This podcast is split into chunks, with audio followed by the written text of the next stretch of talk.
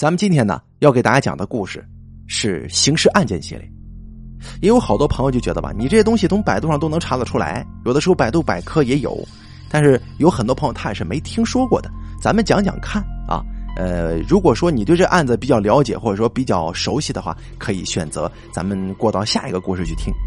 咱们今天要讲的这个案子呢是云南张永明案，哎，这个案子呀，咱们说一说事件回放。因为这个案子，你上百度上一搜，咱就都能够搜得到，那是大案要案。咱们来说一说，咱事件回放一下：十九岁少年失踪，牵出大型案件。这个现场勘查的目击者说什么呢？就是筛子把土过掉之后，剩下的就是骨头。有一个叫做韩耀的十九岁少年，在晋城镇南门村新云冷库附近失踪了。这家属啊，在失踪区域寻找的时候，竟然发现附近有先后多名青少年失踪。随后，在不到一个月的时间之内，被爆出的失踪人数增加到十七人。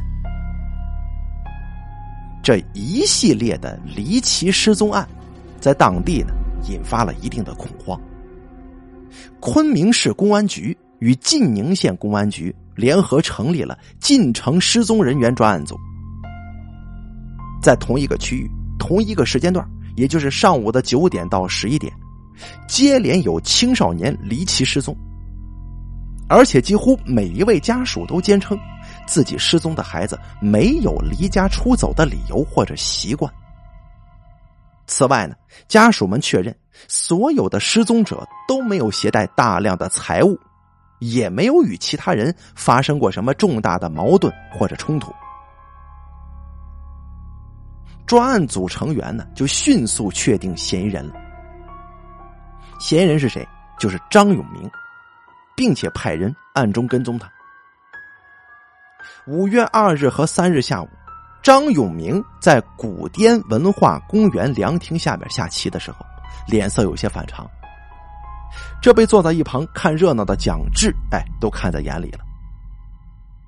蒋志呢，告诉记者说：“那两天呢，这凉亭的人比往常多，几位便衣站在人群里观察张永明。”蒋志解释：“因为他叔叔在公安局任职，所以他认得这些便衣。”五月三日下午开始，失踪者家属陆续接到通知，到晋城派出所做 DNA 鉴定。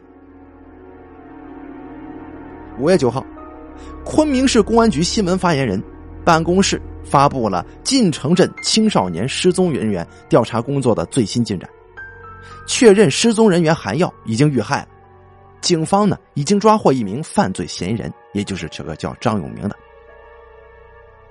为了尽快查清云南晋宁多人失踪案的案情和责任，继五月初派出刑事专家工作组之后，这公安部呢又于五月二十一日派出由公安部领导带队的案件督查组赴当地开展督办工作。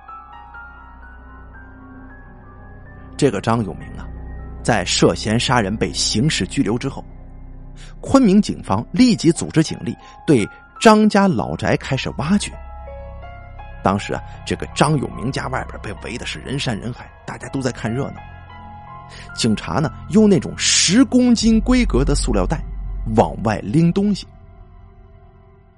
最开始拎出来的是两袋衣服，后来挖出来的东西呢，都是用毛巾包着，或者用黑色的旅行袋装着。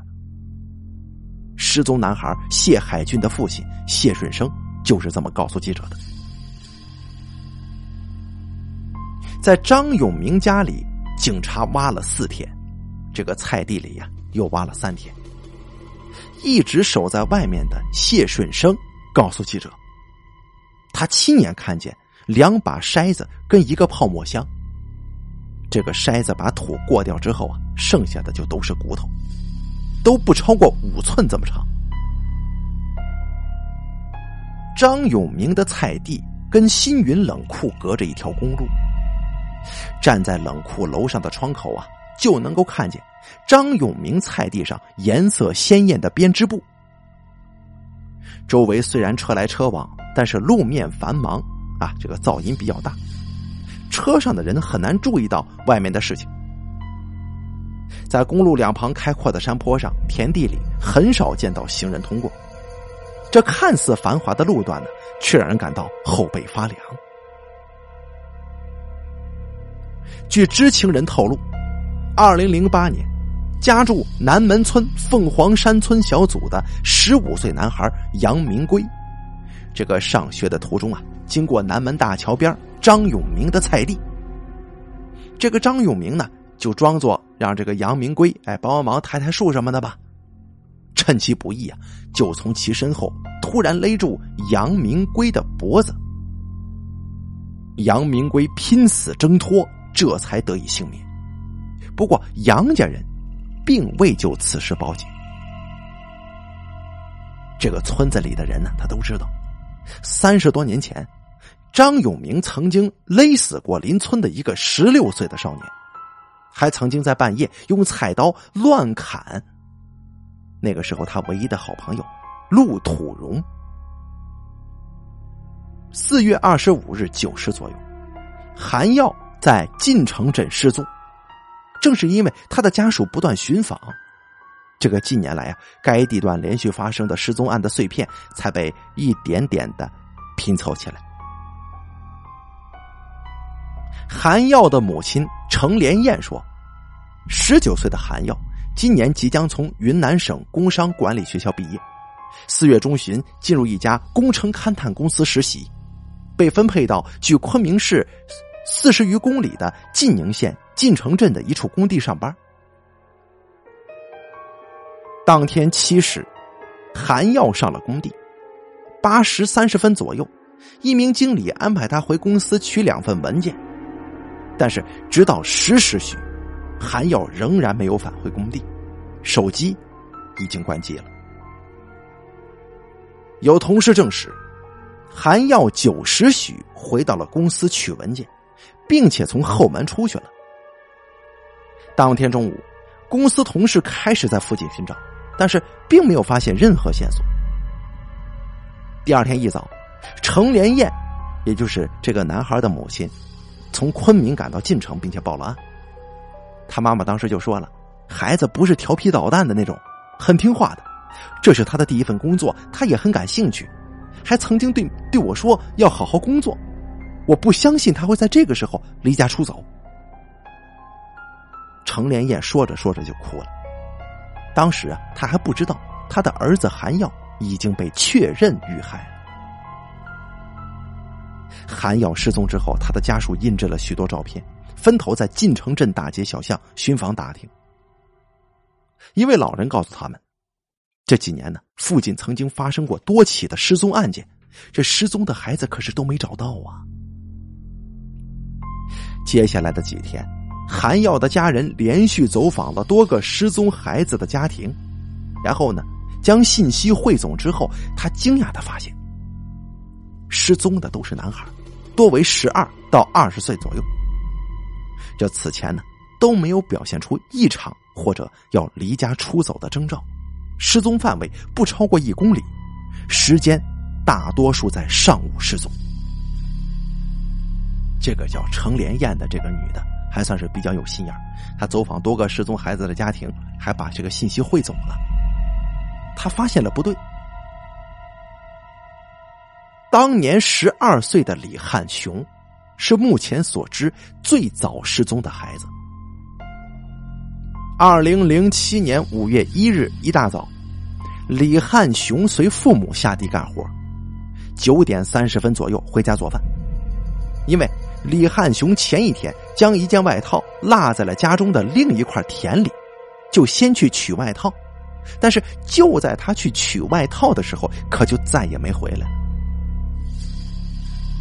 他的父亲李玉东说：“家中的那块地离得比较远，要穿过新公路，儿子很有可能是在公路边被掳走了。全家人为了找儿子，一年之内就花光了结婚之后所存下的七八万块。”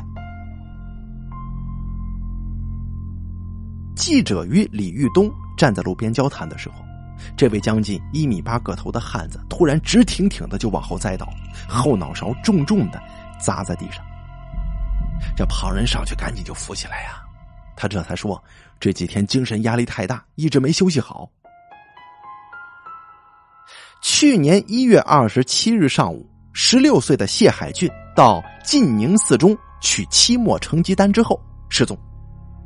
那个春节，谢家没有在家过年，发动了亲戚朋友到周边的县市去找啊，花了四五万块钱费用了，但是一点线索都没有。记者搜集到的信息还有：十七岁的彩云伟今年二月十九日十时左右失踪；十六岁的陈涛于去年九月三十日九时三十分失踪；另外三名失踪少年胡星月、刘希、张聪林。都不是当地人，记者也无法联系上他们的家属。其中这个叫彩云伟的、胡星月的，还有叫刘希的，都是新云冷库的员工，据称都是在上下班的途中失踪的。这家属就曾经怀疑啊，这失踪的少年是不是被黑砖窑掳去做苦工了？这想想都挺心酸的，都是八零九零后的孩子。案发的时候，这个年限距现在是比较远了啊，所以说这个大家记一下。虽然现在八零九零都不是孩子了，但在案发的时候，这八零九零可都是孩子，真是可怜了父母了啊！大家可能看不到啊，但是我在这儿能够看到一些比较准确的这个图片啊。当母亲的也是以泪洗面的，手里拿着孩子的照片，这寻人启事到处贴。其实这孩子都死了，啊，都是让这个变态杀手给弄死了。好了，这个事儿咱们就说到这儿。